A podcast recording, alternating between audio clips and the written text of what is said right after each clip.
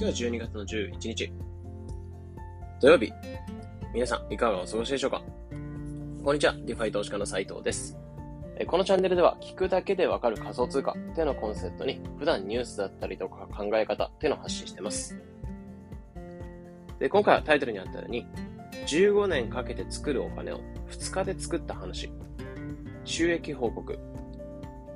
ということで、まあ、若干ちょっとトリッキーなタイトルかなとは思うんですけど、まあ、収益報告なんかも兼ねて、えー、この回に取っていこうかなというふうに思います。で、まず先日したツイートからちょっと話していくんですけど、えー、2日で60円。2日前、パンペパンケーキスアップに20万入れたら、60円ほど増えてました。たかが60円ですが、普通に銀行入れてたら1年後でも4年、4円しか生まない。まあ、ここに入れとけば1年後は8万円冷静に考えて利回り半端ない。60円しかと考えるか、60円もと考えるか、考え方で変わりますね。ということでツイートしたところちょっと反響ってのがあったので、その部分で深掘りしながら話していこうかなというふうに思います。まず DeFi、パンケーキスアップに、えー、先ほど言ったように、パンケーキスアップに20万円ほど入金したって形だったんですけど、えー、60円、えー、2日で生まれてたんですよね。でも、たかが60円っていうふうに思うかもしれないんですけど、改めてこれ冷静に考えたらすごいなっていうふうに感じたので、えー、今回収益報告なんかも兼ねて発信していこうかなというふうに思います。で、冷静に銀行なら15年かかるっていうところで、えー、20万円で60円のお金を作るのに銀行に入れていたんだったら15年くらいお金、時間かかっちゃうんですよね。今、銀行の金利っていうのは0.002%ぐらいって感じなので、100万円入れて1年後20円みたいな感じなんですね。なんで20万円だと1年で4円生むんですよね。で、これを15年続けると、えかける15すると60円になってくれるんですよね。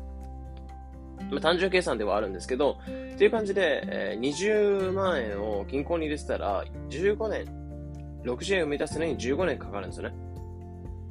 でもこれを DeFi、パンケーキスアップっていうのを使ったら2日で埋めたって話で、まあ、入れてたお金っていうのが BUSD と BNB。まあ、そのバイナンスが提供するようなコインと、えー、バイナンスが、バイナンスが提供しているドルに連動したコインという感じなんですけど、まあ、そこを預けていくと、まあ、流動性っていうか、そのパンケーキスアップにお金を入れていくと、金利が40%ぐらい得られるんですね。なので、1年で8万円ぐらいのお金っていうのを生むんですよね。20万円の8%ではあるので、8万円、ごめんなさい、20万円の40%あるので、8万円ぐらいっていう感じ。なので、銀行にお金入れてたら、4円だった。20万円って、その20万円入れてた時に、え銀行に入れてたら4円しか生まないものが、リファに入れてたことで、8万円生み出してくれるっていうところ。まあ、実に2万倍の差になってくるんですよね。まあ、とんでもない収益性だなっていうところを改めて感じました。という意味で、まあ、かなり DeFi っていうのは収益性高いなってところはあるんですけど、まあ、結局はその DeFi に入れるのはありかなしかってところをちょっと検討して、改めて検討していきたいなというふうに思ってて、まあ、僕なんかは全然ありかなというふうに思ってますね。でむしろ銀行に入れておきたくないっていうのが個人的な考えではあって、まあ、銀行にお金入れておくのは、なんですかね、子供の外の世界とかに見せずに、えー、部屋に閉じ込めておいて、まあ、白い部屋とか暗い部屋とかに、え閉じ込めておいて、外の世界は見せないようにしておく。まあ、韓国に閉じ込めておくようなものなのかなというふうに思ってて、まあ、結局、そこに入れておくと、外の世界が見えないので、成長してこないですよね。まあ、そういうイメージ。で、お金も同じで、結局その外の世界というか、に出してあげないことで、まあ、結局成長ができない。その20万円なら20万円でずっと変わらない。で、結局、銀行に入れておくと現金ではあるので、まあ、現金で結局これから物の価値が上がっていくと相対的に現金の価値って下がっていくんですよね。まあ、結局ビットコインとかもあったように、例えばビットコインを200万円で買ってました。でも例えば銀行口座に200万円入ってました。じゃあ200万円で買った人は今いくらになってるかっていうと、まあ約2倍ぐらい。2倍、3倍ぐらいになってるので、600万円ぐらいになってると思うんですよね。なんですけど、200万円入れといた人に関しては200万円にしかなってない。まあもちろん金利がついてちょっとプラスになってると思うんですけど、200万円ぐらいにしかなってない。っていう感じではあるので、現金自体の価値っていうのは落ちてしまうので、まあ実質的に価値っていうのは下がっていくこと、ことと、単純に成長が見込めないってところなんですね。まあそういった考えもあって、僕は単純に金融資産の半分っていうのはディファに入れてます。で、あと半分は仮想通貨銘柄っていうのをいくつか、ビットコインとかイーサリアムとかも含めつつ、いろんな銘柄っていうのを持ってます。まあ、こういったポートフォリオちょっと割と珍しい方かなというふうには思うんですけど、まあ、もちろん株だったりとか、そういったのも入れるのもありありなんですけど、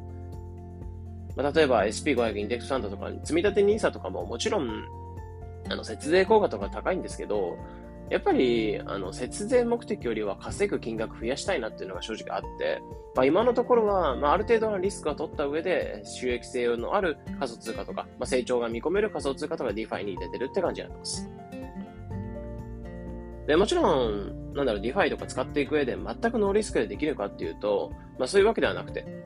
まあ、使うものの見極めだったりとか、まあ、最初は余剰資金でやってみたいとか、っていう感じで、個人個人がそれぞれリスクヘッジっていうのはした方がいいかなっていうふうに思ってますね。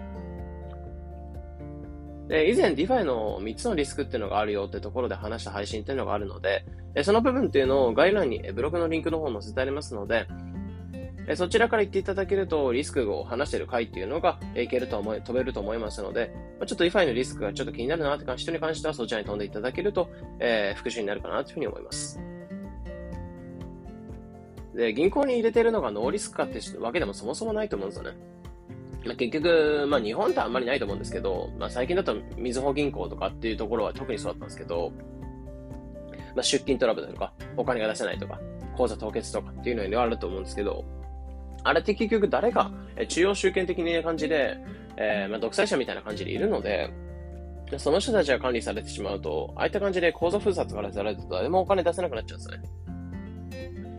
という感じで、まあ、銀行に入れておくのがリスクないかっていうと、そういうわけではなくて、ノーリスクではなく、やっぱりリスクが高くなってくるかなっていう。まあ、それよりももちろんリスクっていうのがあるのが DeFi ではあるので、その分稼げるっていう分野ではあるんですよね。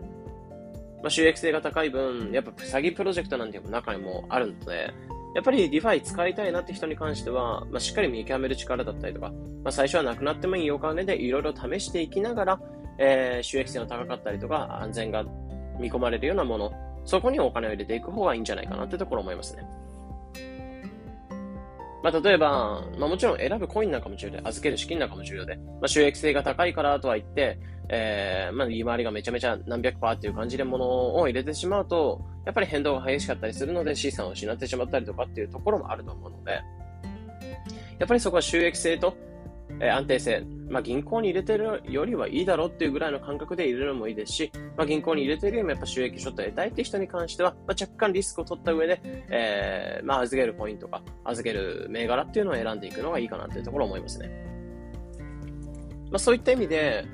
やっぱり成長が見込めない、なえそ中に閉じ込めておくような、子供の中の世界に閉じ込めておくようなものではあると思うので、やっぱり子供の外の世界に出してあげるような感覚で、え DeFi にお金入れていく。まあ、そこに関しては個人的にありかなというふうに思ってます。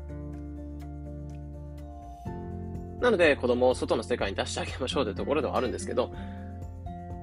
まあ、今回収益報告なんかも兼ねて、えー、ざっくりと話してた部分で、まあ、15年ぐらい、えー、銀行に入れてたら15年ぐらいかかるお金っていうのを、えー、 DeFi で2日で作ったよってところの話っていうのを今回していきました。まあ、ちょっと今日土曜日って形で緩めに話してた形ではあるんですけど、まあ、参考になれば嬉しいです。えこのような形でこのチャンネルでは仮想通貨についてできるだけわかりやすくお伝えしています。日々の情報収集やトレードにお役立てください。また無料で仮想通貨ニュースを、え LINE に配信してます。えニュース読む習慣がなかったりで、ニュース読む習慣で単純につけていきたい。え今起きる仮想通貨トレンドっていうのを掴んでいきたい。という方は概要欄のリンクからサービスの内容っていうのが貼ってありますので、そちらご覧いただいて、まあ、登録に関してはもう10秒ぐらいできると思うので、そちら登録していただいて、えー、無料で、まあ、トレンドを掴んでいただければなというふうに思います。ということで、え、今回は以上になります。え、それでは良い一日を。